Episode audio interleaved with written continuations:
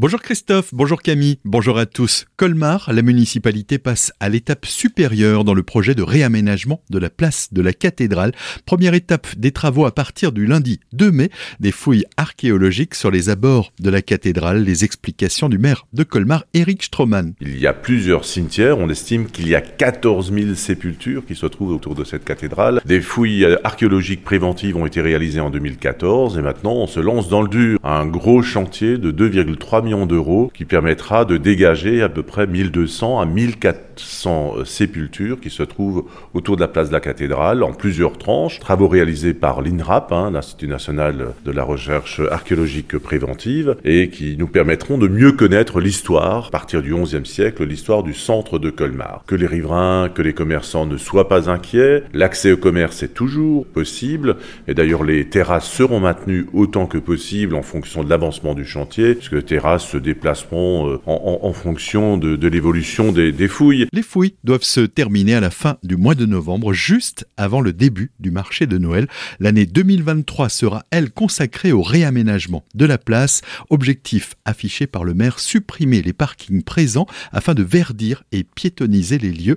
Des propos recueillis par Jérémy Ranger. Retrouvez l'article complet sur notre site azur-fm.com slash actu régional. À quelques jours du second tour des présidentielles, Brigitte Klinkert, conseillère d'Alsace et ministre déléguée à l'insertion, et Frédéric Biry, président de la collectivité européenne d'Alsace, viennent tout juste de publier une tribune commune invitant les Alsaciens à ne pas se tromper d'alliés dimanche prochain. Je cite, Nous nous sommes battus pour l'Alsace depuis des années. Aux Alsaciens qui font un choix d'adhésion au programme proposé par Marine Le Pen, nous voulons souligner les incidences qu'il pourrait avoir pour l'Alsace, notre responsabilité de ne pas laisser le noble combat alsacien être accaparé par ceux qui n'ont jamais soutenu nos revendications. En Alsace, il y a quelques jours, Emmanuel Macron a redit son attachement total au concordat et au droit local, sa fierté de la renaissance de l'Alsace et son profond respect de ses spécificités. Fin de citation. Après deux années sans fête de la musique, voilà que cette manifestation populaire et très attendue est de retour à Münster samedi 18 juin, un rendez-vous positionné volontairement avant la date nationale pour faciliter la venue des musiciens très accaparés le 21 juin.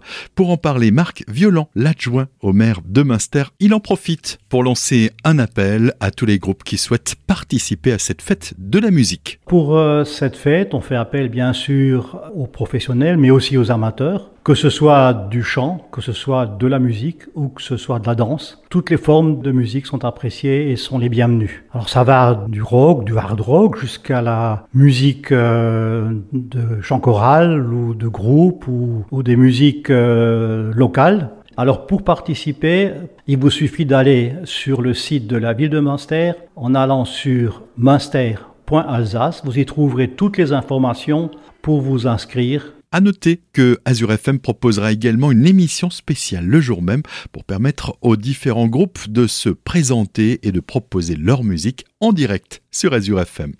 La deuxième saison de la série Parlement cette série comique écrite par le Strasbourgeois Noé Debré sera diffusée à partir du lundi 9 mai sur la plateforme France.tv.